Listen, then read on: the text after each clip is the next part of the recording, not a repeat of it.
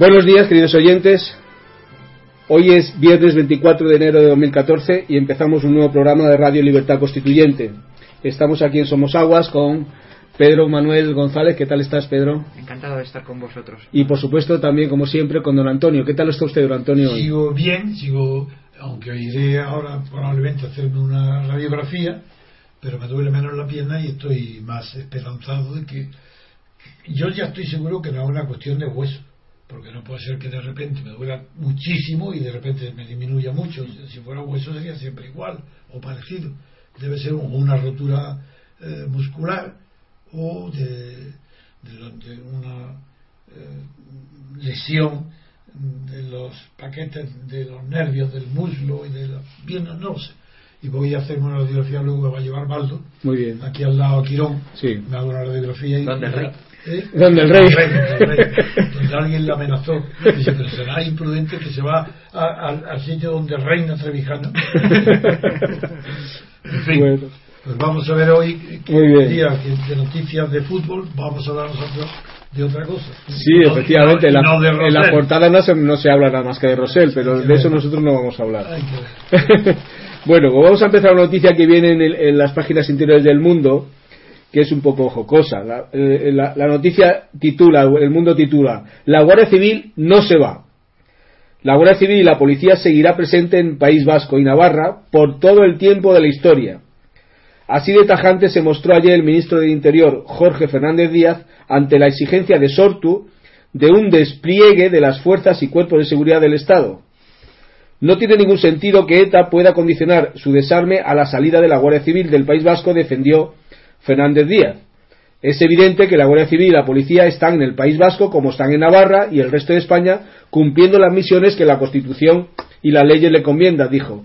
Por ello rechazó de plano este debate y garantizó que las fuerzas y cuerpos de seguridad del Estado van a seguir ahí cumpliéndose esas misiones, no por un tiempo determinado de 10 o 20 años, sino por todo el tiempo de la historia. Muy bien, con esa frase bíblica, de por todos los tiempos de la historia, por todos los tiempos, eh, vamos a, voy a iniciar el comentario sobre esta noticia que contradice todo lo que hasta ahora se ha dicho y publicado sobre el desarme de ETA. ETA dijo que abandonaba, que renunciaba al empleo de la violencia terrorista, es decir, del asesinato o del destro- o las bombas, pero que nunca dijo en qué, en cuándo, ni qué plazo, ni cómo procedería para la entrega de las armas. Eso nunca lo dijo. Pero tampoco dijo, que yo sepa, que esa entrega de las armas estaba sujeta a ninguna otra condición, sino cuando ella lo considerara oportuno. Supongo que querría decir cuando ella viera que estaba consolidado el primer paso que es dejar de ser perseguida. Pero desde que se anunció por parte de ETA el, la- el abandono de la violencia y del terrorismo, de, la, de los medios de coacción armada, se han sucedido algunas noticias, todas ellas referentes a que la actividad de ETA, al menos en Francia, continúa. Porque en Francia se han continuado robando coches, falsificando matrículas y haciendo actos preparatorios de actos terroristas, aunque no se hayan eh, hecho, llegado a ultimar el, acto terrorista, pero sí la policía francesa y la española han detectado actividades tendentes a la continuación de aquello que para lo que ETA se había especializado, que es la actividad terrorista, el atentado. Ahora, por primera vez que yo sepa, pero es posible que otros especialistas lo sepan mejor que yo, mm, ETA, según Sortu, pone una condición para su desarme. Y es prácticamente lo que está diciendo, yo sí, yo me desarmo, pero a condición de que sea un desarme bilateral. Porque yo me desarmo, pero que también se desarme de dentro del País Vasco las fuerzas de seguridad del Estado. Es decir, policía y guardia civil que se vayan del País Vasco, es decir, desarme recíproco en el País Vasco, que no haya bombas ni pistolas ah, por parte de ETA, ni tampoco por parte de los defensores de la seguridad del Estado. como es la primera vez que oigo esto, estoy un poco extrañado. Pero eh, extrañado no de la noticia en sí, que me parece normal, sino yo lo que estaba extrañado es, bueno, que después de un periodo largo, durante el cual dos gobiernos, no solo el de Zapatero, sino también el de Rajoy, mm, han hecho actos de complacencia, digo complacencia en el sentido literal de la palabra, con ETA, no quiere decir que estuvieran complacientes con el terror, pero sí con el organismo ETA, a quien le avisaron Zapatero de que iban a tenerlo en el Faisán, y a quien ahora el ministro del Interior le avisa diciendo que, van, que han sido detenidos o que van a ser detenidos antes de que vaya la fuerza, antes de que se produzca, media hora antes. Y todo por crear un clima favorable a la paz, al, al diálogo. Por eso, en eso se justifican que como el medio era bueno, que era crear un clima favorable a una negociación para poner fin al terrorismo de ETA, el medio era bueno, se justifica el fin que avisarle a los terroristas que se vayan cuando los van a detener o avisar con anticipación una redada en Madrid, un anuncio diciendo que ya ha sido verificada y ese anuncio se produce media hora antes. Como todo esto es anormal, esto no sucede en una administración normal de los funcionarios del Estado, no sucede. Pues eh, hay de suponer que ETA está crecida Así cuando ETA pasa igual que con el nacionalismo, que en realidad ahora parece que quieren descubrir lo que vengo yo denunciando hace más de 30 años desde Franco. Yo no soportaba que a ETA, en lugar de decirle una banda terrorista, de política, dijeron son simples criminales vulgares, no hacen más que ganar dinero, es chantaje para sacar dinero, asesinos, evidente, pero el asesinato en ETA era un medio, no un fin. Era un medio político exactamente igual que el PNV. Era nacionalista, el PNV no se atreve a decir separación, pero ya está preparando el plan y la leche era separación, era autodeterminación, lo mismo que quiere ETA. Y por eso yo siempre me opuse violentamente a que no se considerara el carácter político que tiene la finalidad de la acción de ETA. Que emplean eh, armas, que emplean la fuerza que emplean el terror, evidentemente se lo distingue de, de, quién lo, lo distingue de los delincuentes comunes, porque los delincuentes comunes no persiguen nada de eso. Eso lo distingue del PNV, los distingue de, de Arturo Más, porque ellos son igual de separatistas y nacionalistas que Arturo Más, o que Ibarreche, con la diferencia que Arturo Más, muy creído, cree que tiene valor su tonta y su ignorante palabra, en cambio, estas, menos creídos, confiaban más en las balas que estaban en la recámara de sus fusiles apuntando a las cabezas de generales o policías. ¿Y qué es lo que ha sucedido? Pues que ETA se ha convencido de que el terror nunca iba a provocar la rendición del Estado. Que por muchos generales y policías o personas de partido que mataran, el Estado no se iba a rendir. Eso era. Entonces, convencidos, abandonan ese campo, pero no han abandonado el campo del separatismo. Eso no, porque esa es su finalidad. La violencia estaba al servicio del separatismo, era un medio, no un fin. Entonces, como se le llama, crueles, sádicos, pero ¿a qué vienen esos adjetivos? Pero ¿cómo se le, a un criminal se le llama cruel? ¿Pero qué significa? Eso no significa nada. Al contrario. Un, es raro son muy raros, sí, sí, pero los hay también. Son muy raros los asesinos que son sádicos. Ya que el destripador, supongo que sí, son locos, que le produce placer matar y matan por placer. Eso es un sádico. Pero el 99% de los crímenes que se cometen en el mundo es por algún interés que no es producir dolor a los demás, sino beneficio propio. Uno, el político, la separación del País Vasco de Cataluña. Y otro, el, lucro, por ejemplo, el robo, el robo con asesinatos, no van para matar, roban para enriquecerse ellos con el producto de un delito que es el robo. Y si se le opone un obstáculo imprevisto, matan, pero no matan por sadismo. Pues igual todas estas cosas que son elementales, que toda persona equilibrada y de sentido común sabe, llevan más de 30 años, 35, 40, 50 años desde que empezó esta con Franco, ignoradas. y siempre llamando a Becerra estos asesinos eh, que, no, que no interesa nada más que el, crimen, eh, que, no tienen ideales, que no son. Que, negándose el Estado a considerarlos políticos, organización política que lo es. Que, importa que tenga, que importa, ¿no? Que, hay una diferencia grande porque emplean la violencia. Pero, ¿de qué ha, qué ha sucedido? Pues que Cataluña al ver que se rinde y que fracasa ETA, se crece con su palabra separatista. Y entonces aparecen los Arturo más, que creen que basta que porque ellos digan derecho a decidir y cambien la palabra autodeterminación por la locución derecho a decidir, que con eso ya han ganado la partida. Y ahora, que son tan estúpidos que creen que en lugar de matando como ETA los cuerpos de seguridad del Estado, pues Artur Mas y Izquierda Republicana creen que basta con matar el alma de España, que es la historia. En la historia de un país, el alma de todos los países es su historia y su cultura. ¿Y la cultura española acaso depende? No hay cultura española que se pueda explicar sin la presencia de Cataluña. Pues no, Cataluña forma parte de la cultura española. Todo aquel que pretende separar a Cataluña de España está cometiendo un crimen de un asesinato histórico, un asesinato cultural, un asesinato moral, no los cuerpos, pero el alma de España, claro que está siendo asesinada.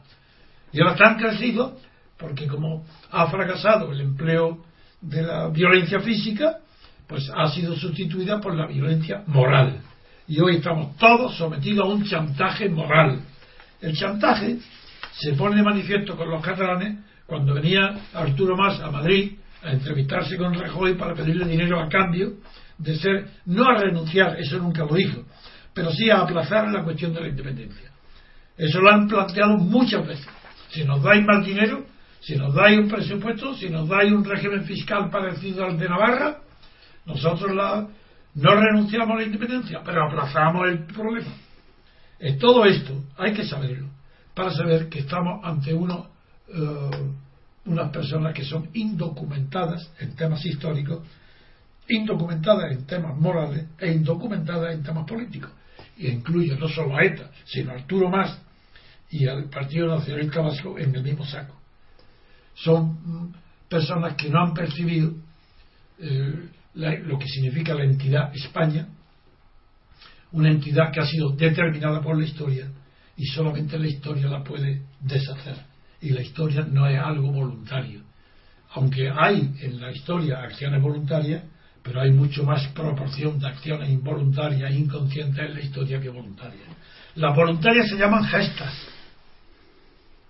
Y la historia está hecha no solo de gestas, sino de siglos y siglos y siglos de convivencia entre seres que se pertenecen a la misma raza, a la misma religión, al mismo pueblo, a la misma cultura, y eso no son gestas, porque las gestas se reserva el nombre de gestas para aquellos hechos que pueden ser calificados de heroicos, llamativos o singulares.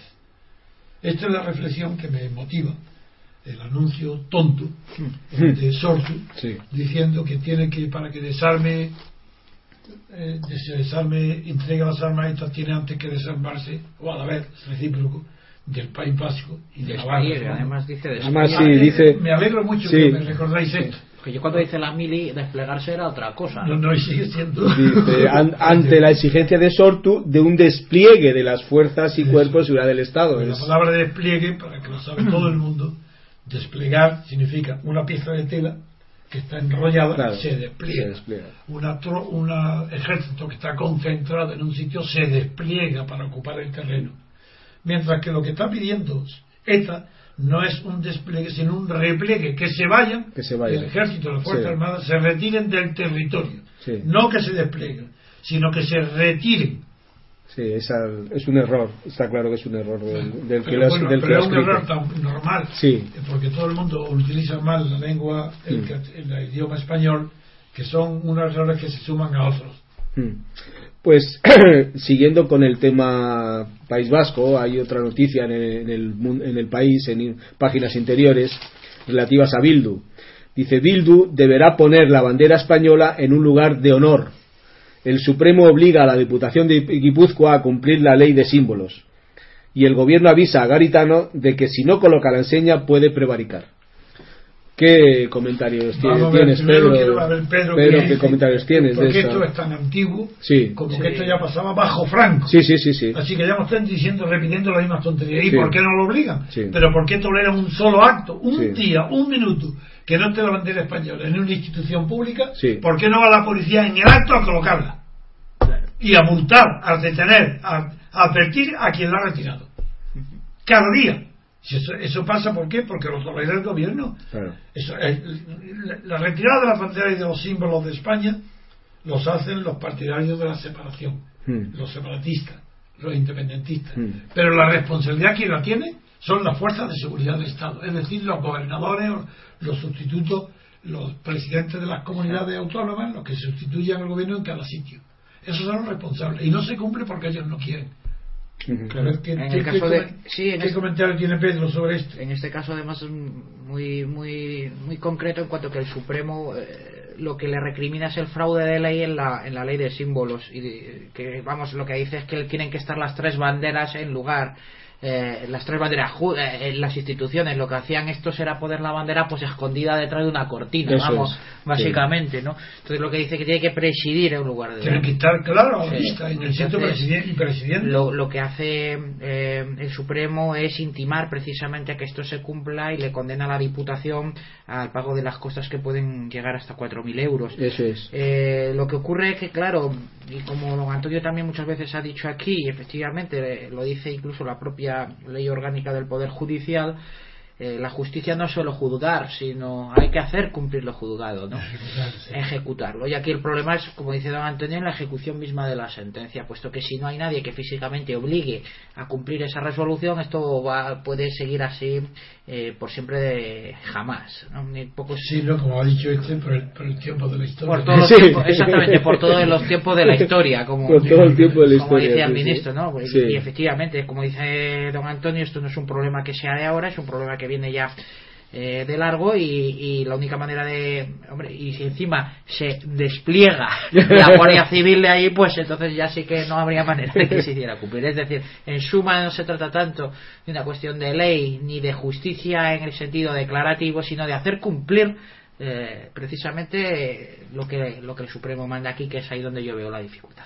Pero de hacer cumplir, porque claro, la- la obliga- el el eslogan de cumplir y hacer cumplir las leyes no, solo no solo afecta a los juzgados. A los no no no, no. Yo me refiero a las sentencias es decir la tutela declarativa por un lado y luego la tutela ejecutiva Eso es, pero que eso es una obligación del Estado, de Sí, todas eso las es. autoridades. Sí, Tienen que cumplir las leyes.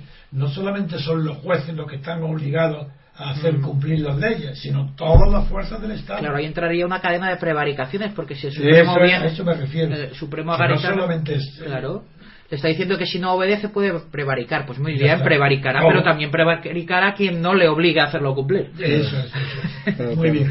Muy De bien. acuerdo. Bueno, en relación a la noticia anterior que hemos comentado sobre ETA, ahí en las páginas interiores de- del, del país hay una noticia también respecto a ETA y dice- titula el país Víctimas de ETA piden verdad y justicia para las del franquismo. La viuda de un edil del PP asesinado por la banda dice merecen los mismos derechos, durante años sufrimos el, mismo abandono. La VT declina pronunciarse.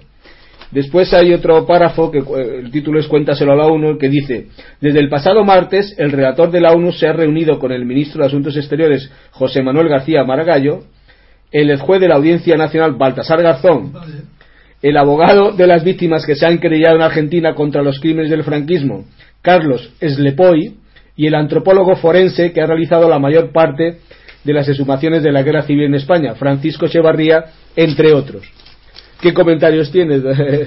Bueno, yo lo primero que me extraña es que un relator de la ONU, ¿por qué se reúne con Garzón? Sí, o sea, Garzón y el ministro de Asuntos Exteriores español están al mismo eh, Nivel. nivel.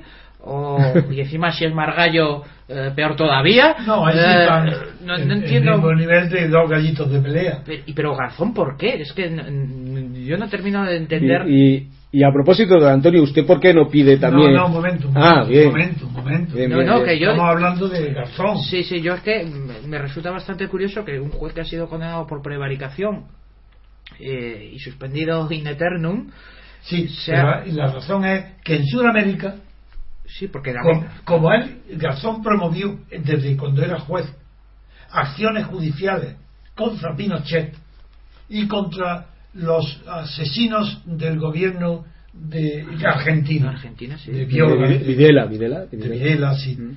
pues tiene allí fama. Entonces en la ONU tiene más fama Garzón, ha logrado el propio Garzón, igual que en España tuvo una gran habilidad Garzón para hacerse protagonista de la noticia. Y era lo importante de que Garzón fuera a detener a unos narcotraficantes en helicóptero, era mucho más que la noticia Y de- luego que caducara su prisión preventiva y, que- y no lo tuvieran poner en la calle. y luego que estuviera por defectos de su instrucción y de su dirección.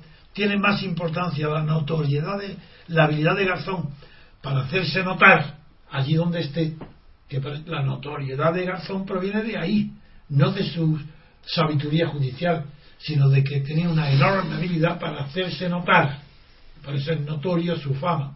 En España, mientras era juez, fuera de España ahora que ha sido expulsado de la carrera. Por esa razón está convocado por la ONU, porque allí tiene, pero en fin, como Mar- Margallo es otra persona sí. indocumentada, Es que si son jun- si uno irresponsable. Juntar a Margallo y Garzón Y con un relator de la ONU es un peligro. Eh, Naturalmente. Es un peligro. Eso por un lado. Y, y por otro lado, lo que tú acabas de decir, que, que, es que no tiene sentido. En los crímenes del franquismo, la, ¿qué aportación puede hacer lo que- para equiparar? Que ETA tienda a equiparar su, el tratamiento penal, la reparación de daños, que es a consecuencia del daño producido por los delitos. Tienes, así como en ETA tiene cierto sentido que para ellos digan que tiene el mismo daño causa el, el- el que un policía que mata a un etarra que el etarra que mata a un policía. Bueno, ese absurdo es el que se traduce en todo el, Sí, sí, el sí. artículo que estás leyendo. Si tú te escandalizas, y con razón, de que qué hace la ONU reuniéndose con Garzón y con este, pues eso es- proviene de esa doctrina moral que ha sido difundida por el terrorismo para considerarse víctimas del franquismo. Y ahora sí que tiene sentido. Que yo le haga la pregunta que le iba a hacer antes. Eso es. Y es, don Antonio, porque todo el mundo sabe que usted ha sido una víctima del franquismo. Ha sido una Estuvo en la cárcel, estu- tuvo No, no, ya atentados, aceptado. tuvo atentados, y entonces usted puede reclamar si quiere, ¿no? Si quisiera sí, pero digo, ¿por qué no reclamo? Yo he sido, Víctima más, del terrorismo, del eh, franquismo y del terrorismo franquista. Eso es. yo he sido víctima del terrorismo franquista. Franqui- Exacto. Mm, de- y también del terrorismo post-franquista. Eso es. Porque cuando yo he ido a la cárcel, ya Franco había muerto. Eso Fue el es. rey Juan Carlos y Suárez. No, y, Y Fraga. no, y el Fraga. gobierno Fraga. de Fraga. Bueno, estaba Fraga con. Con, eh, Con Aria Navarro. con Aria Fraga Navarro. era el ministro del Interior en ese momento. Pero, pero en cambio, pero en cambio, bajo Franco sufría atentados. Uno físicamente que llegó a producir daños corporales en la columna vertebral en el despacho de un abogado compañero que me citó para, porque yo hice unas declaraciones a la BBC cuando Franco estaba agonizando y a las 48 horas sufrí un atentado que no me mataron de milagro.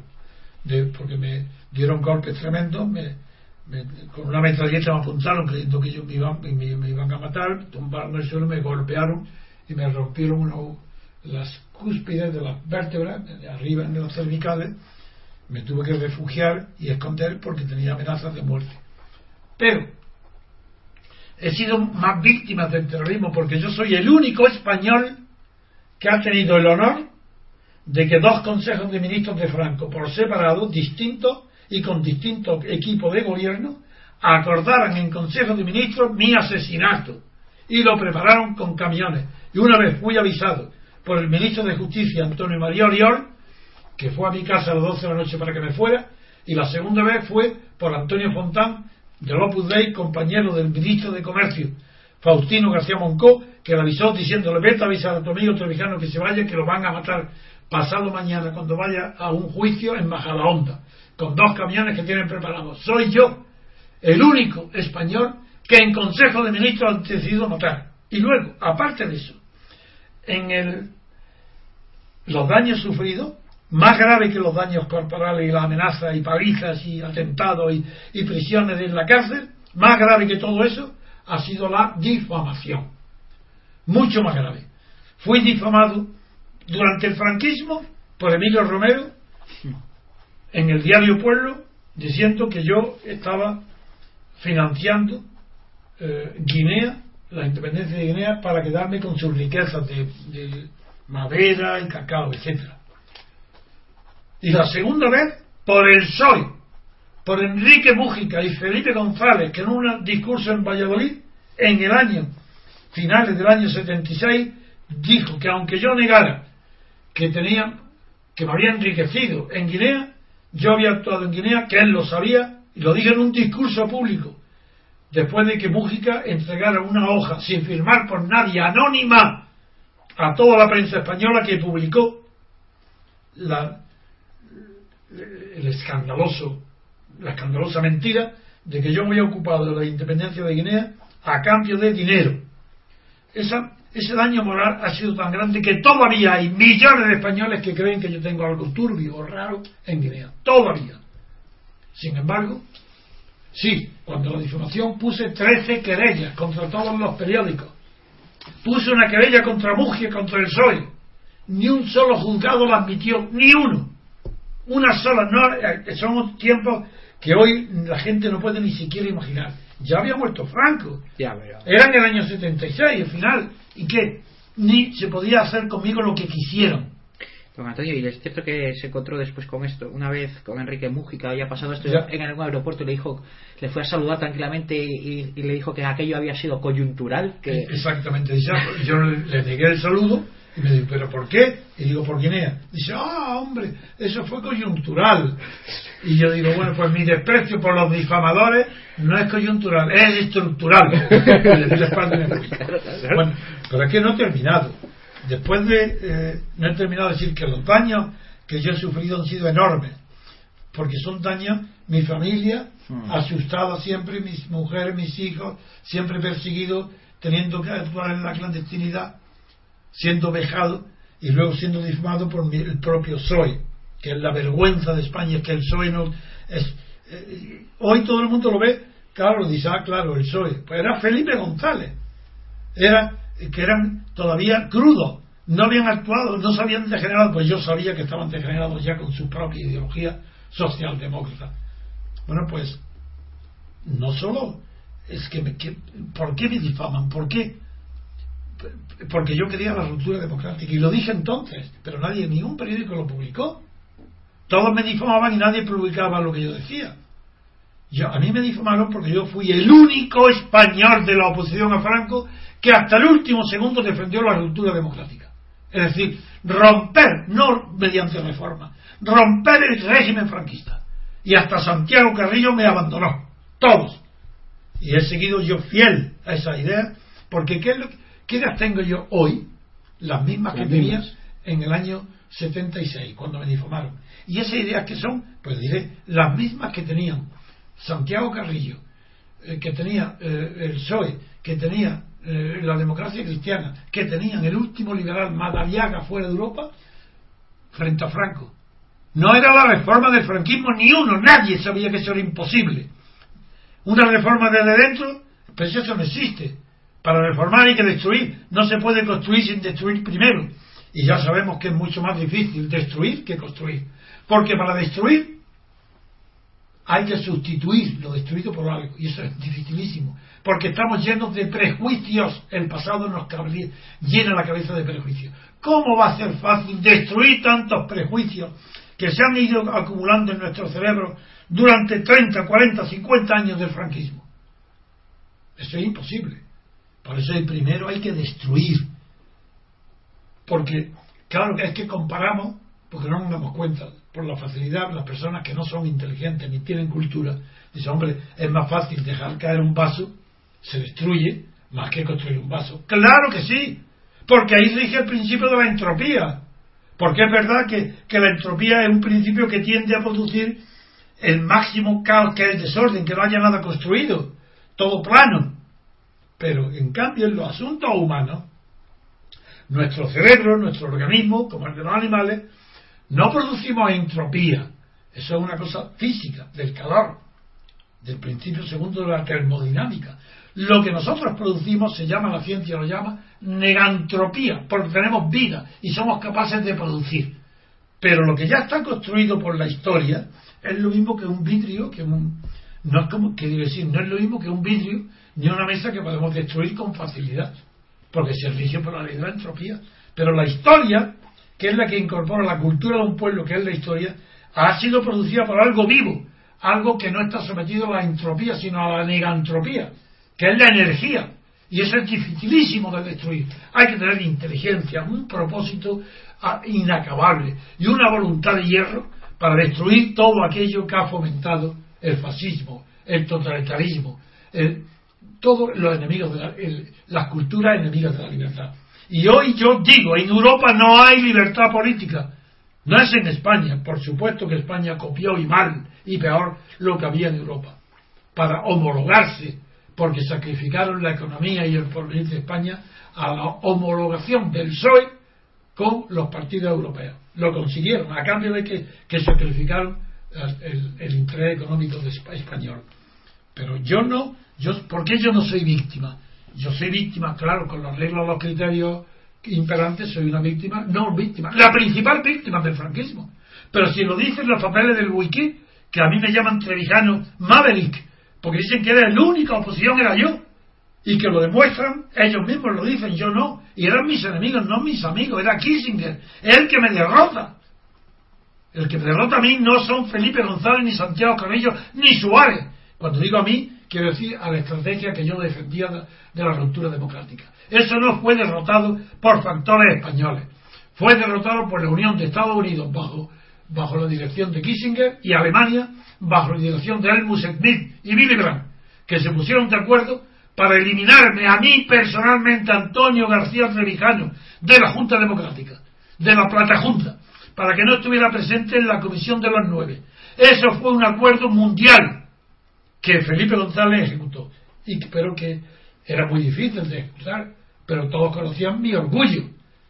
Y yo no fui a la Comisión de los Nueve siendo yo el fundador, si era yo el creador de la Junta y de la Plata Junta. Pero si la Plata Junta se hizo también en mi despacho, de allí no salió nadie hasta que no estuvo terminado. Si yo era el autor de todo, no era Santiago Carrillo, que entró en quinto lugar de dos meses después de que había iniciado la construcción de la Junta Democrática.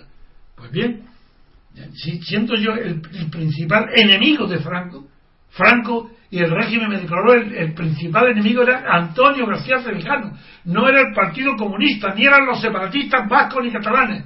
El peligro para el régimen se llamaba Antonio García Trevijano, y lo sigo diciendo y lo diré hasta que me muera.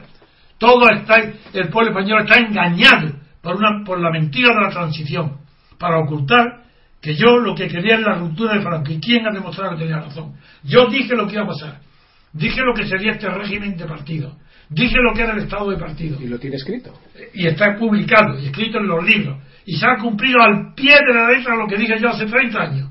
Así la corrupción, la autonomía, el separatismo, la falta de ideales, la falta de moralidad política, la decadencia del lenguaje, de la ciencia, de la cultura, todo, porque todo está bajo el consenso, que yo denominé como el enemigo de la libertad y de la verdad, el consenso. Y eso, eso fue lo que a mí me derrotó pero sigo sin considerarme víctima.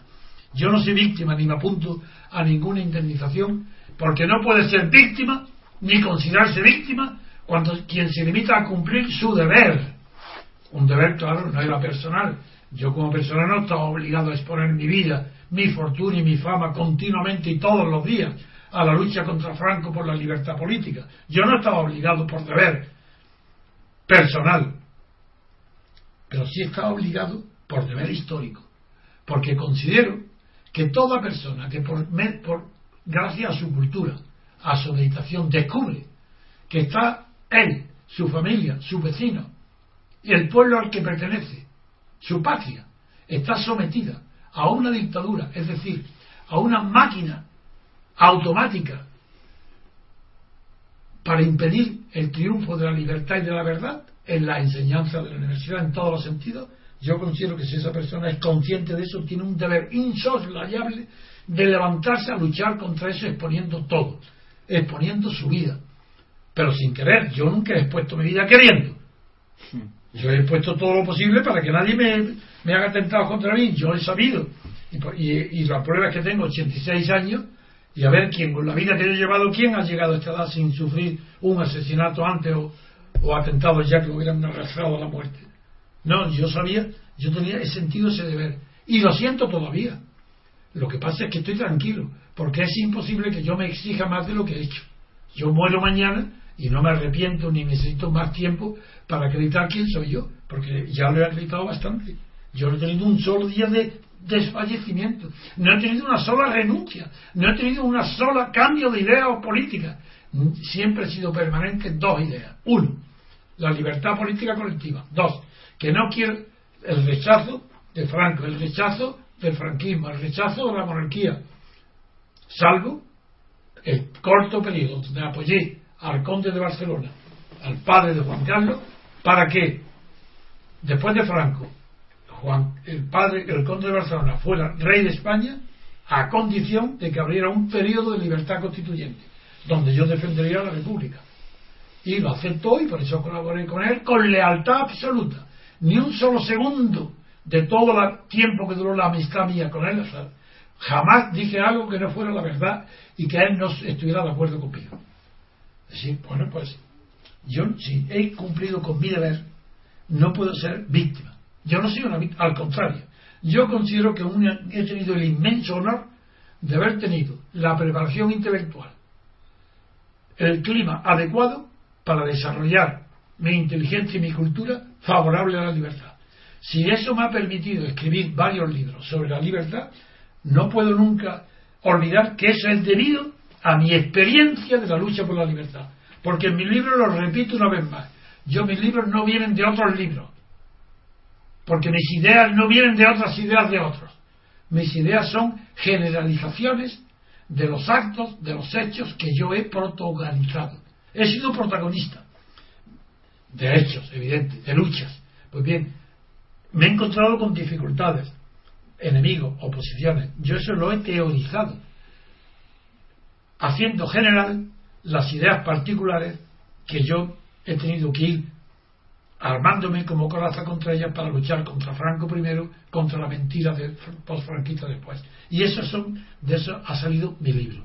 Por eso mi libro, como yo, cuando yo defiendo hoy la República Constitucional, que está amparada en un volumen de más de 700 páginas, es que no quiero que España vuelva a los errores de la Segunda República. Yo, claro que soy republicano, eso no quiere decir que, que yo quiera volver a la Segunda República del mismo manera que los monárquicos de hoy no quiere decir que defiendan la monarquía absoluta. Hoy un monárquico defiende una monarquía que ellos llaman parlamentaria, bueno, bien, lo que nunca es constitucional, porque para ser monarquía constitucional tendría que haber separación de poderes, que no la hay. En cambio, yo sí he aprendido que la guerra civil española fue consecuencia de que la República Segunda Española era parlamentaria, no era presidencialista como el Estados Unidos, no había separación de poderes. Entonces el presidente de la República no tenía autoridad, poder ni fuerza para evitar una guerra civil. Y por eso fue responsable de no haber podido evitar la guerra civil. Como no quiero repetir los errores del pasado, he tenido que molestarme muchos años de mi vida enriqueciendo mi cultura para poder escribir un libro en, favor de la República Constitucional, que es la teoría que he hecho, teoría pura de la República Constitucional, que es con separación de poderes. Y ese régimen es superior a todo lo que hay en Europa, es superior a la República Francesa, porque ha complementado el régimen representativo de Francia, que es magnífico, con la separación total de poderes que en Francia no tiene media, puesto que el presidente de la República Francesa elegido por sufragio directo, es decir, con separación de poderes. Sin embargo, tiene que ver someter al Parlamento, a la Asamblea Nacional, la aprobación de su programa y de su gobierno. Y eso no, eso no es, con eso ya no hay separación de poderes. Yo me sigo más bien el modelo de Estados Unidos, pero actualizado, modernizándolo. Porque, por ejemplo, yo no repito el error del gobierno de Estados Unidos de darle en el artículo, apartado número 7 del artículo primero, darle al presidente de la República la facultad de vetar las leyes. Eso nada, eso de ninguna manera. Hoy Obama puede vetar leyes. Aprobadas por el Parlamento, y si en primera eh, lectura no lo aprueba, le obliga a la Cámara a que haga una segunda votación para que requiera dos tercios de los votos, con lo cual deja fuera multitud de iniciativas que pueden ser válidas para Estados Unidos y no lo son. Yo quiero modernizarlo porque estoy al día, no paro de estudiar, de ver, observar el mundo. Yo, porque yo he sacado mis lecciones mucho más de mi visión directa de los hechos que de las lecturas. Porque lectura, lo digo de verdad, muy pocas obras hay en la historia del mundo que merezcan la pena ser estudiadas muy pocas. Una de las cosas que además que, que a lo mejor habría que agradecer a esos tiempos de, de represión personal fue la alternativa democrática, ¿no? Sí, esa fue mi primer- porque primer- se- la escribió un poco apresuradamente porque no Ese es sabía del si año, poder ese es del año Estaba amenazado de 76, muerte. 77, ¿no? 76, ese Eso libro, fue ¿no? el 76. 76. bajo la presión de un atentado inminente. Es que me estaba, yo estaba seguro que había matado. Sí, sí. Y lo escribí en 15 días ese libro. Sí, sí. Para que por lo menos decir, escribo este libro para que sepa la gente por qué Y quede ahí, ¿no? por qué me, no, porque me han matado. Ujú. Y ese fue mi primer libro, La Alternativa Democrática. En fin, creo que he explicado Mm. suficientemente por qué siendo víctima no me considero víctima. Al contrario, me considero un privilegiado. Para mí ha sido un honor esa vida mía, esa biografía. Es un honor. Yo no soy víctima. Es que como está el tema que nos ha suscitado esta conversación es la equiparación de las víctimas Eso de ETA es. con las víctimas del franquismo, Eso es. quiere decir que yo, en tanto que objetivamente era una víctima del franquismo, sí hubo un intento por parte de ETA en la cárcel de Carabanchel de unirse conmigo para que las víctimas del franquismo y las víctimas de ETA eh, y ETA y, ETA estuvieran en el mismo carro, que yo no acepté. Y fue lo siguiente. En primer lugar, cuando yo voy a la cárcel de Carabanchel en el mes de marzo del 76, me encuentro que allí hay unos 200 miembros de ETA junto había también luego claro en, en pabellones aparte estaban aunque dentro del mismo edificio dentro del mismo bloque estaban los detenidos políticos que no estábamos con los presos comunes. Y allí estaban comunistas frapo el grapo el, el frap eh, eh, liberales algunos y, comunistas los que más y comisiones obreras lo que no había ni un Del solo PSOE no había ninguno. lo que no había una sola persona eso era in- inimaginable Y por supuesto no OGT ninguno, claro. es imposible. En el año 76 hay alguien del PSOE, eso es imposible, eso era Isidro. Eso estaban ya de acuerdo con, con Fraga, en conversaciones con Fraga. Pues bien, en, los de ETA vinieron a verme, me llamaron, quisieron tener una entrevista conmigo y me invitaron dos veces a que fuera a comer a su pabellón, donde había 200, y para hacerme unos, eh, no conferencias, pero sí un cambio de opiniones, donde pudieran ellos hacerme entrevistas. Y fui dos veces. Y estuve mucho tiempo con ellos, con 200, mm, diciendo lo mismo que digo ahora, diciendo que no tenía sentido la lucha armada, que eso era al contrario, que era contraproducente, que endurecía el régimen más, que lo justificaba. En fin, las razones que puede imaginarse todo el mundo que yo era contrario a ETA y, y por supuesto al separatismo. Sin embargo, la sinceridad de mi postura era tan grande que lo y ellos la simpatía y admiración y respeto que tenían por mi sinceridad y mi honestidad política era tan grande que cuando llegó la noticia de que Fraga ha caído y que yo estaba en la calle automáticamente porque yo era un preso de, de De Fraga, Fraga. el día 13 de junio vinieron a verme una delegación de cuatro uno me pidió que le regalara una gorra que yo me ponía para pasear por el por el patio de presos pues eh, me, le- se la regalé, me la pidió y se la regalé. Y vinieron a decirme que habían tenido una reunión y se habían ofrecido a que cuando yo saliera a la calle, ETA me, me se brindaba a ofrecerme protección, que ETA me protegería de, de los atentados que conocían la historia y de todas las amenazas que yo estaba sufriendo continuamente. Y ETA se ofreció de guardaespaldas mío. Y yo en risa le digo, pero hombre, ¿cómo? Pero estáis lo que, todo lo contrario. Cuanto más lejos de mí mejor, porque si estáis vosotros sois la diana, me van, entonces van a por mí seguro. Y se reían y bueno, eso fue, eso es lo que quería contar, la Muy bien, anécdota, muy bien. la anécdota de que ETA me tuvo mucho respeto, muchísimo respeto por mi honestidad política y mi valor, que ellos apreciaron, y segundo llegó hasta de verdad pretender ser, protegerme fuera en la calle, eh, ser mi guardaespaldas, así que lo cual ya es el no puede, no podía haber entonces una mayor identificación por parte de ellos entre las víctimas del franquismo. Claro, Ellos eran víctimas claro, del claro. franquismo y yo era víctima del franquismo. Sí. Ellos reconocieron esa identidad, yo no. Porque yo digo, repito, yo no fui víctima, sino un privilegiado que tuve la oportunidad histórica de ocupar un puesto de máxima altura en la lucha contra la dictadura franquista primero y ahora en la lucha contra la oligarquía neofranquista después. Muy bien, pues vamos a hacer una pausa y seguimos con el programa.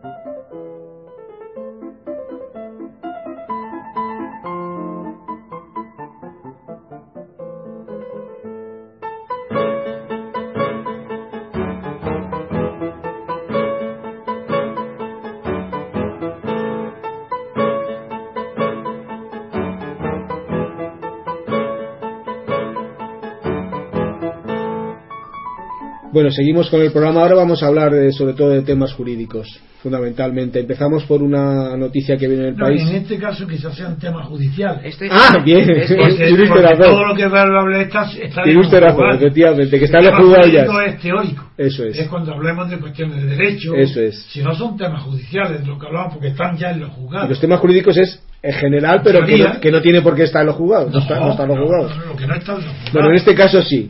El- la noticia se refiere al juez El- Elpidio Silva y titula El País. El Tribunal Superior de Madrid abre juicio contra el juez Elpidio Silva por prevaricación. Le pone una fianza de 60.000 euros por su actuación en el caso Blesa. Pues esa es la noticia, Pedro. Coméntala. Bien, bueno, en primer lugar, mm, eh, no solo un delito de prevaricación, lo que se le imputa, se le imputa también dos delitos contra la libertad individual y uno de retardo malicioso en la administración de justicia, que son para un juez los delitos más graves que se Bueno, le puede an- llegar a antes de tu comentario, que sabes que por estar tú en ejercicio y ser el tema penal ajeno a mi competencia eh, particular, mm, quería decirte y preguntarte que este juez a mí me parece un poco desequilibrado. Sí, Cuando lo oigo en televisión me da la impresión de que le falta un tornillo. Bueno, lo digo no en todo respectivo, sino que me parece que no tiene juicio autocrítico, que él se considera el centro del mundo y que lo que él haga está bien. Mm. Lo digo porque antes de que tú vas a hacer la crítica técnica, yo quiero hacer la crítica personal de lo que he visto en la televisión, que no solamente es que él cree que, primero sé que fue el número uno de su promoción, lo cual no quiere decir más que que tiene mejor memoria que los demás. También lo fue Mario Conde, ¿no? Sí, pues, claro, claro, eso, eso no significa otra cosa más que mejor memoria, o por sí solo no indica más. Puede ser que sea muy inteligente, pero el hecho de ser el número de su promoción no acredita la inteligencia, acredita la memoria. Mm, Segundo, eh, él habla muy bien de sí mismo, porque lo he oído hablar diciendo que él sabe que es el mejor, que sabe más que los demás, que no sabe. Lo cual, en principio, a mí no me desagrada, siempre que sea verdad. Porque claro, como luego veo actuaciones que no corresponden a lo mejor, pues creo que es un hombre que no opina bien sobre sí mismo. Mejor dicho, que opina demasiado bien sobre sí mismo Sí. y por tanto opina mal de sí mismo. Y tercero, que es un hombre que me recuerda a Garzón, Eso es lo que iba a decir yo, don Antonio. porque Garzón estaba poseído de tal vanidad que era enfermizo, es patológico. Yo a Garzón lo considero, en vida, de- en el trato diario de él, lo consideraba que tenía dos defectos tremendos. Uno, la gorronería, que se apuntaba a todo lo que fuera gratis y, y que otro lo invitara. Por la cara. Y segundo, la vanidad monstruosa, patológica, que se creía el ombligo del mundo. Entonces, de este me recuerda algo a Garzón. Por eso no le llego a tener total simpatía. Pero me da pena de lo mal que ha actuado, si es que ha actuado mal, que eso ya veremos ahora a ver cómo se produce. Y ahora, Sí. Pedro, me gustaría oír tu opinión técnica. Sí, técnica y tampoco también respecto a lo que estoy diciendo Antonio en sobre la persona, sobre claro. la persona y en cuanto a lo yo a- a- al juez instructor además eh, que, que lleva esto en el Tribunal Superior de Justicia precisamente por el, el, el aforamiento que es Jesús Gavilán yo le conozco ¿Lo perso- conoces personalmente? lo conozco personalmente y de, lo que desconozco es eh, su, si tiene alguna tendencia política determinada o si pertenece Pero parece una persona equilibrada. Sí, yo le conocí porque fue titular del juzgado de familia número 24 Ah, de Madrid. sí, sí. Y yo cuando hice, hice en su día un curso de, de Derecho de Familia, una especie de máster, y, y hacíamos prácticas en los juzgados, yo estuve haciendo prácticas con él, en su juzgado, muy bien. en el juzgado 24 de familia, y la verdad es que me parecía una persona bastante cabal y que, digamos, equilibrado. equilibrado y no hiciera un, un juicio de valor Sí. superficial a la hora Claro. de, de poner sus resoluciones judiciales. Eso es lo primero que tengo que decir. Luego, respecto al, al- al señor Epidio eh, Silva, yo lo que hay es, mm, creo que cierta confusión en la opinión pública, eh, identificándolo, creo yo, que de manera inadecuada y, y también muy alegre con otros jueces como pueden ser Alaya y Castro que están Ah, sufriendo Dios, por eh, Dios. Unas- es un insulto. que, que están eh, sufriendo unas, unas presiones eh, Eso es insultar brutales. a Elaya y a Castro. Sí. Por lo De que hecho, yo siento una gran admiración. y como dice usted, don Antonio, yo a este señor le veo pues siempre de la mano de personajes como y políticos como el propio Revilla, Uy, que hace sí, poco decía que, que necesitaba a España otro Suárez, ¿se acuerda Sí, es un folclórico. nada. Yo, realmente, su actuación procesal y personal se me asemeja más a la de Garzón. Claro, claro, ¿eh? claro.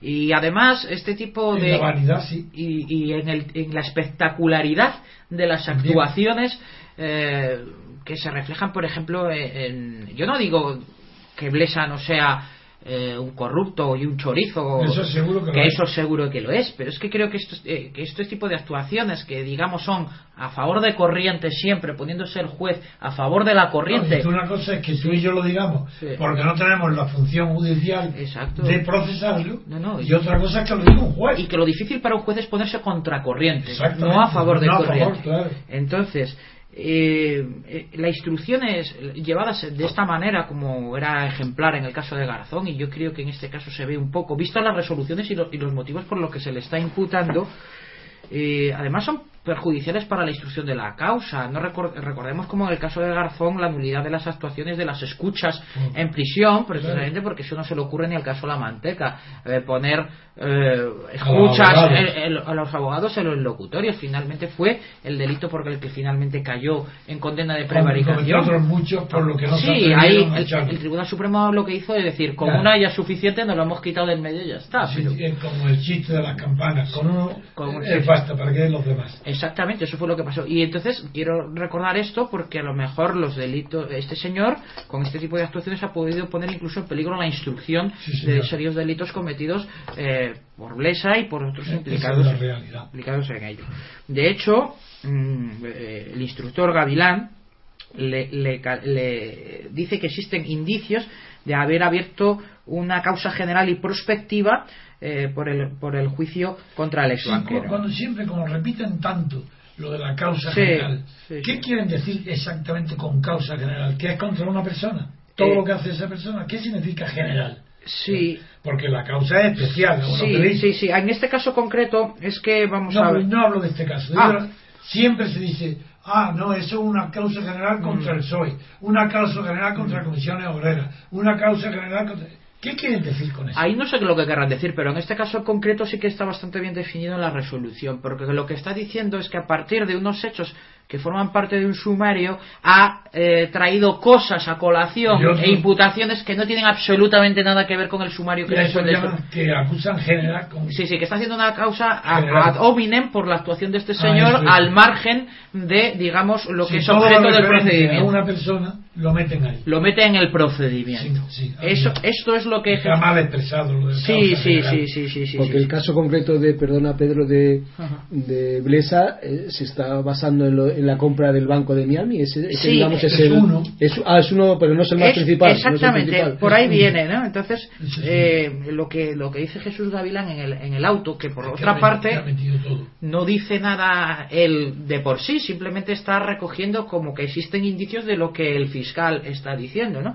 dice que, que, y relata en su auto que la improcedente eh, reapertura en noviembre de 2011 sin dato alguno que lo justificara del caso en que investigaba la concesión de un crédito de 26,6 millones a, al grupo Marsans de Gerardo Ah, Ferrán, Gerardo, sí, que él mismo caso. había archivado dos años antes Mm. y del que luego desgaja la compra del City National Bank de Sí, Florida. de Florida. ¿Eh? Entonces lo que está diciendo el juez Que es no que- había motivo para eso. que es que mm, Procesal, que estaba el caso durmiendo dos años y sin que se hubiera practicado ni una sola diligencia de buenas Ni a petición de nadie. eso es De oficio. des- desgaja eh, efectivamente ese, eh, de ahí el caso ¿no? y hubo una querella eh, eh, una denuncia, una ampliación de denuncia por manos limpias, pero de unos hechos que no tenían ninguna conexión con este crédito, ¿no? Y basándose en eso y dándole pie a eso, pues lo que hace es eh, dice que eh, sustraer, sustrayendo de las normas de reparto, precisamente Sí, esa denuncia, atraérselo a él precisamente para tirar. Que por- probablemente si hubieran respetado la ley hubieran venido a él. Pues sí, pues se hubiera podido pedir la acumulación. Eso es, Se hubiera podido la acumulación, efectivamente. Entonces, eh, también sigue diciendo el, el instructor que, que al encarcelar a Blesa adoptó dos medidas incompatibles entre sí. Esto sí que me parece muy interesante porque aquí se ve bien la actuación del juez. Dice, la primera que fue ordenada en mayo fue poner una fianza de dos millones y medio. Y la segunda, 15 días después y sin haber, eh, haber nada nuevo, decretar su prisión eh, incondicional. pasar directo de la fianza a la prisión. Sí, sí, pero sin que se hubiera producido, entre tanto, ningún incidente procesal. ningún incidente, ninguna declaración ni la existencia de dato de dato alguno, ¿no?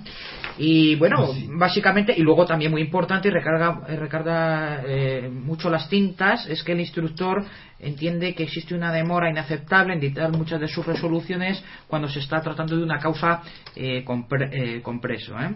Entonces, bien, en definitiva, eh, puede ser. eh, yo entiendo que este señor puede estar muy enfadado, efectivamente, por lo que se está haciendo con su persona, pero que en modo alguno estamos en un caso que se pueda ni siquiera parecer a lo que está pasando pues en los casos de Merca De Alaya Sevilla, o de- Alaya sí. o del juez. o Yo del juez añado Castro. otro motivo más de poca simpatía por este juez, porque ya ha dicho que está pensando Pues en fundar un partido Sí, político. sí. A eso me refiero. Y eso ni Alaya, ni Eso, Castro, ni, Dios. ni na- ninguno se les ocurriría hacer esto. Pero a Garzón sí. Sí. Claro, claro, por eso veo yo la semejanza. Exactamente. Es decir, un partido político, un juez. Pues esto, sí, Sí, sí, alguna sí, sí, Ventura sí. Pérez Mariño, ¿se acuerda? Sí, Pérez Periño que entró en el PSOE. en el. PSOE también, efectivamente. Cuidado. Sí, sí, sí, sí. sí. No, no, si todo es. Entonces, en definitiva, bueno, yo creía que era bastante pertinente aclarar las diferencias que existen entre las Sí, sí, actuaciones sí, de sí. jueces como Alaya y Castro y de lo que está pasando con este señor. Que aparte de todo entiendo que las actuaciones debiéndose perseguir como se debe perseguir la actuación de Blesa porque eh, yo entiendo que ahí hay delito Es que hay no- algo. está fastidiando la instrucción En las personas que son favorables a la partidocracia actual, pero que parecen libres, como son los jueces. Revilla el amigo del Pidio Silva Revilla, que está pidiendo que vuelva una vuelta a Suárez, ¿no? sí necesitamos otro el Suárez hecho. responsable de la destrucción de España, con la autonomía, el café para todos, que fue Arévalo, pero Suárez fue el que lo cogió. La fórmula procede de Arévalo, que era el presidente de Andalucía, Sí, eso es. pero fue Suárez. Pues bien, esto, eh, eh, esto no solamente son los jueces, sino también profesores, filósofos, profesores de filosofía de la universidad, que aparentan ser libres, pero que yo detecto enseguida su falsedad antes de que manifiesten su deseo de entrar en un partido político o formar parte de un partido político. Por ejemplo, como saben los que me siguen, he, he ido varias veces al programa Lágrimas en la lluvia, Mm. dirigido por el señor Prada. Sí. Y varias veces he coincidido en ese programa con un profesor de filosofía que se llama González Quirós. Sí. Y sabéis que en todos esos programas he discutido con él. Pero yo siempre retenido por la educación. En cambio, él no ha podido reprimir primero su soberbia, que es un hombre que mira con altanería, que parece que está más, allá del bien y del mal. Y yo no, no lo soportaba porque sabía que estaba mintiendo. Y recuerdo esta frase. Yo estaba diciendo que de la democracia política no hay más que una sola definición. Que no hay varias de- definiciones. Solamente hay una. Y es régimen representativo de los gobernados en las elecciones y con separación de poderes. Punto. Nada más. Y él dijo, no, con una soberbia enorme, hay mil definiciones de la democracia. Y yo le dije, dame otra. Y se cayó. Bueno, pues este señor ya forma parte de un De partido político. Un- Porque yo lo vuelo. Enseguida, ¿quién es socialdemócrata? Y todos los que hoy quieren partidos políticos, desde el Partido Comunista Izquierda Unida a Aznar, Aznar, son socialdemócratas, es decir, no creen en nada, en nadie. No creen más que en, en el consenso. Todo está permitido, todo son. Y este señor, profesor de filosofía, es un ignorante en política. Y lo que no le dije por educación a- allí, lo digo ahora.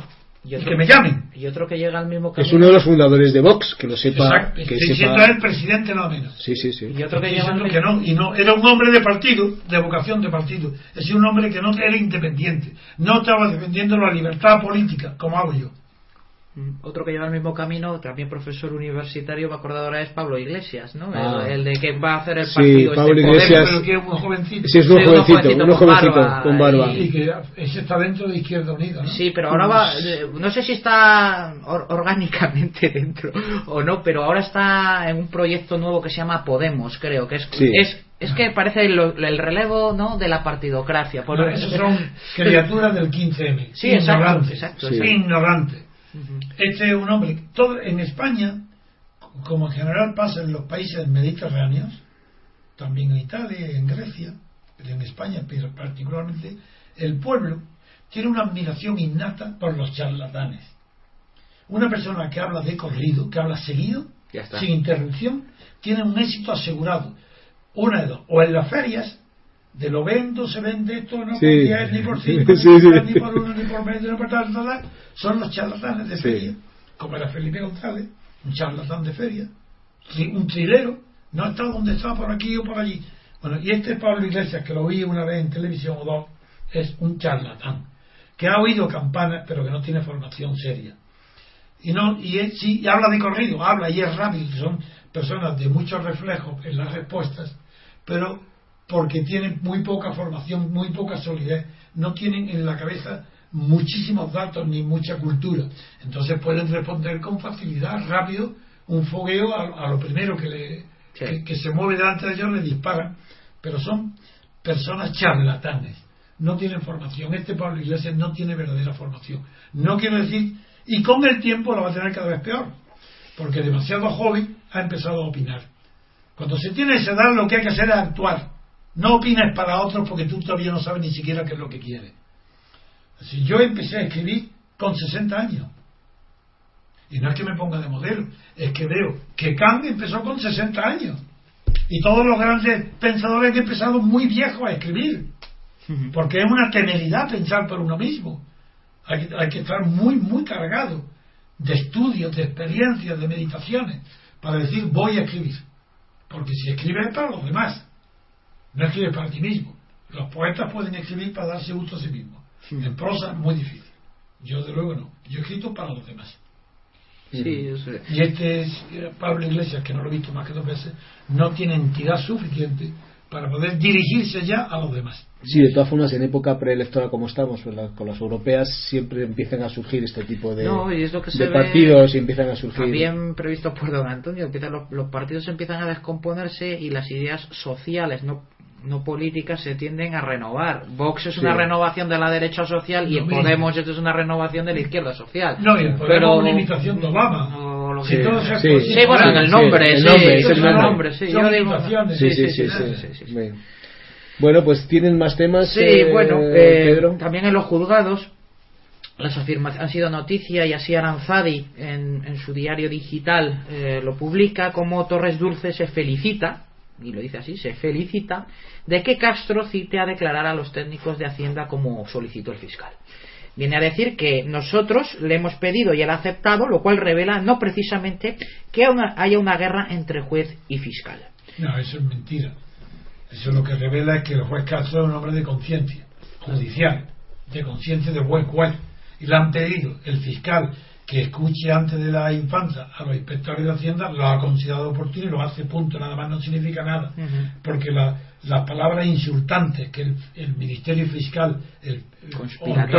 la ha dirigido al Castro, eso son inolvidables. Eso, eso Castro no va a olvidar en su vida. Es no conocer la naturaleza humana, decir lo que dice el tontarrón este, que sabe mucho de cine, pero muy poco de política. Sí, pero a lo mejor le, le traiciona un poco el subconsciente, ¿no? Porque, porque al hablar de esta prueba pericial antes de la declaración de la infanta, dice que este peritaje nos merece el mayor respeto, puesto que se trata de un peritaje de naturaleza absolutamente institucional. Adiós. Institucional. Tú, tú sacas la conclusión, Pedro. Sí, claro. Eso es lo peor del testimonio. Claro, claro. Que si es institucional, se va en contra de la verdad. Porque ¿qué institución española hoy está basada en la verdad? Ninguna. Bueno, y hay una representación de la institución más alta del Estado, ¿no? Que Ninguna, está el rey y todo el mundo miente. ¿Cómo? Uno, porque hay institucionales por lo que van a mentir. Claro. Para apoyar a la infanta. Exactamente. Porque la batalla que hay hoy es sistemática contra el Castro para que no procese, para que no continúe, no eleve a juicio oral a la infanta. Tan institucional es la, la cuestión que el propio Consejo General del Poder Judicial ante las ante las quejas de, jueces y magistrados y de asociaciones de jueces y magistrados viendo cómo se martiriza este pobre hombre al, juez Castro digo lo de pobre hombre en el buen sentido de la palabra de piedad, eh, eh, pues el Consejo General de Poder Judicial, con tal de no dar un apoyo expreso a este señor, se dedica a hacer declaración de apoyo genéricas a los miembros de la carrera judicial. Y tan genéricas son como que en los textos en que lo ha hecho, para no nombrar al juez Castro y dar vueltas para no nombrar al juez Castro, habla de que eh, textualmente amparará expresamente a todo barra toda juez barra jueza o magistrado barra magistrada ¿Quién tiene ese complejo? El Consejo General del Poder Judicial. Pues igual que miembro y miembro. Dice que demande su protección frente a actuaciones o críticas injustificadas que pongan en entredicho su función mediante procedimientos manifiestamente irrespetuosos o injustos. Pues quien ha redactado esto está tan acomplejado ante el feminismo, ante la culpa machista, que tiene que llamarle miembro a la, a la jueza, que le llame miembro del Poder Judicial o miembro de los juzgados. Son las miembros. Sí, sí, sí. Porque no se le puede llamar juez, hay que decir la juez, ¿no? ¿Cómo? la jueza. La jueza, la jueza. Hay que decir, no la juez, sino la jueza. La jueza, la jueza. Pues no, señor, es la juez. ya, ya, ya, sí, yo estoy de acuerdo. Ah. Pero aquí. No, no, ya sé que tú. Igual que, sí, pero es muy curioso, pero sin embargo, cuando eh, uno se encuentra en la práctica diaria con una secretario judicial, se enfada si la llaman secretaria judicial. No quiere. Hombre, porque secretaria parece que se asimila a la profesión de secretaria, ah. de secretaria de oficina. Es la secretario. Pero es la secretaria. Pero oficialmente, Pedro, en los juzgados, a, la, a, las juezas, a la, a la juez de mujer, ¿se le llama juezas o no? no, prohibido. Yo ¿Ah, sí? Es inexistente. Yo ah, siempre me dirijo como señor, señora magistrado. Ah. Se llama juez.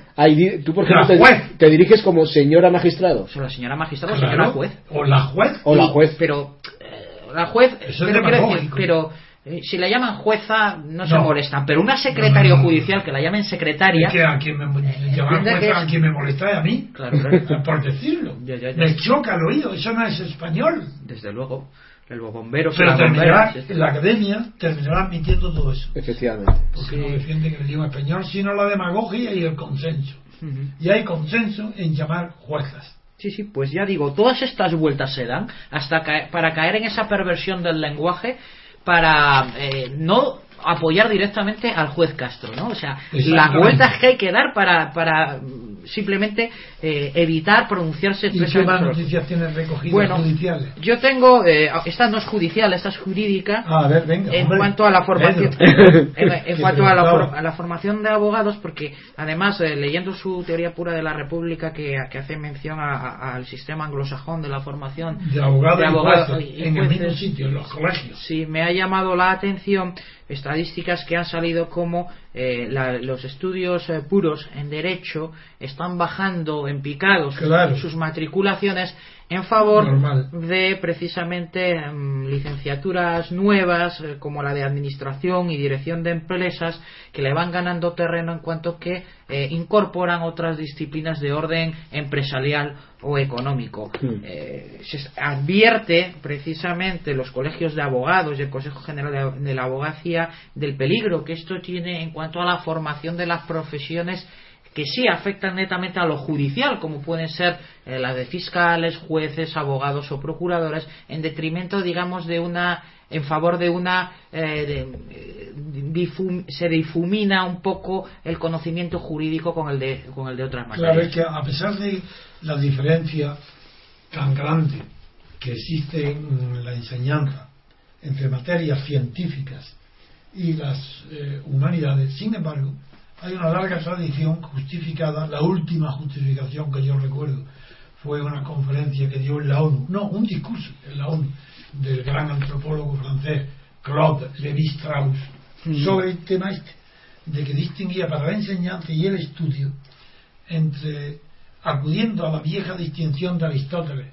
entre ciencias teóricas y prácticas, las dividía entre disciplinas, no más ciencias, teóricamente sí, sí. prácticamente prácticas, de las cuales Kant luego desarrolló con muchísimo criterio, muy bien. Y el, claro, el derecho, la parte, eh, se puede decir de una manera figurada ciencia, porque no es como no tiene tanto rigor como la ciencia física, mm. pero el derecho hay una enseñanza científica del derecho que se refiere a la ciencia del derecho que está basada en los principios, no en la que se deriva del conocimiento de los juzgados, sino en los principios generales del derecho.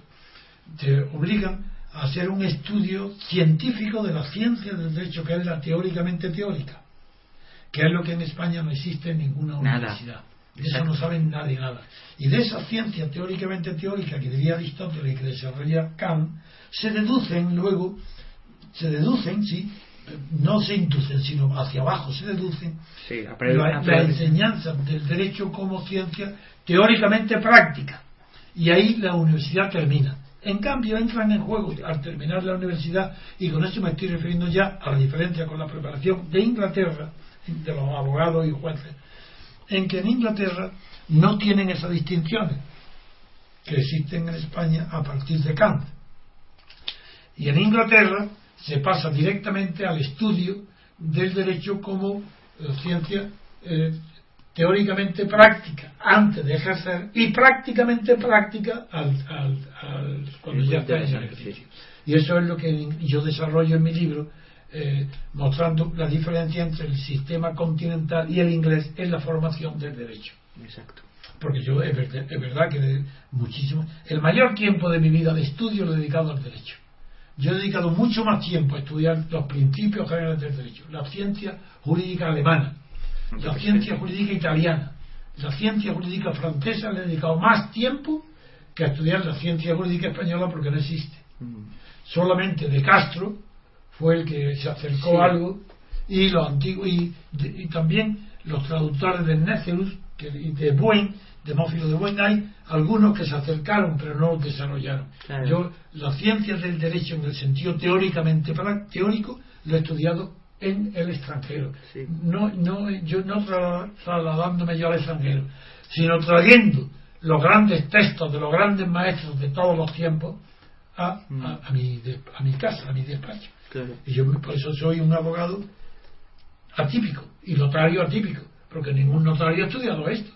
Porque tú no se necesita saber esto para aprobar la oposición a la notaría. yo la oposición a la notaría la preparé en tres o cuatro meses aprendiéndome de memoria el Código Civil, pero no leí ningún libro para poder ir a las oposiciones. Pues yo tenía preparación de sobra, mucho más que la que me exigía para ser notario. Pero no tenía, no me conocía de memoria las leyes entonces mi preparación de las oposiciones fue estudiar de memoria en cuatro meses el Código Civil, y la ley de sociedad anónima, la hipotecaria, y la hipotecaria fuera. Por eso terminé sin saber procesar ninguna. no, pero vamos, es muy interesante esa distinción que ha hecho don Antonio entre las ciencias sociales y las ciencias de la naturaleza. También después de, de, de Kant hay, hay escrito cosas muy interesantes por, por otro por otro señor que se llama Oakshott, ¿se acuerda? Hombre, en un inglés. Y Polanyi también escribió eso. Es el checo, también los dos, sí. incluso el propio Hayek llegó a escribir bueno, pero Hayek en eso no destacó, Pues, eh, igual que he citado Strauss, claro que podía citar a todos ellos. Y el inglés, de los que ha citado, el mejor el inglés, pero era idealista en el sentido hegeliano. Sí. Entonces no era. Pero lo interesante era la distinción que hacía entre la metodología en las ciencias Eso- sociales y la eso sí, metodología eso es de las ciencias naturales. que fue lo que hizo Levi Strauss en la ONU. Sí, sí, sí, sí, eso es interesantísimo, sí, sí, Claro que sí. porque muchos de los errores eh, que se llevan de la Se aplicación trasladan. del método científico al método de las ciencias humanas Que no llevaban, ser. Llevaban a absolutos desastres. Claro. No, porque así como mm, los métodos científicos ya no están basados en la estadística, Hmm. porque al principio sí, porque la observación, las ciencias duras empiezan con la observación. Claro. La observación termina en estadística. Claro. Y la estadística termina en leyes universales que no fallan nunca necesarias. Exacto. Mientras que las ciencias humanas nunca llegan a tener esas leyes Sí. necesarias. Siempre son leyes tendenciosas. Eso, ta- tendencias. eso también lo explica Bob Mises en la acción humana. Ahí sí, ahí es verdad. Eso, ahí sí Cuando lo habla de- del, del método eh, a priorístico deductivo, que es el que rige y, las y el inductivo que es al inverso. El inductivo El de lo la particular a lo general. ese. Y, y el deductivo de lo general a lo particular. Eso Mises en la acción humana Sí, lo explica muy lo bien. tiene también. muy bien explicado. ¿De acuerdo? Pues Muy más. bien, pues después de esta clase vamos a, acabar el programa. Muy bien. Eh, muchas gracias a los siguientes y muchas gracias Pedro. Muchas y por supuesto muchas gracias a don Antonio. Y hasta el próximo día.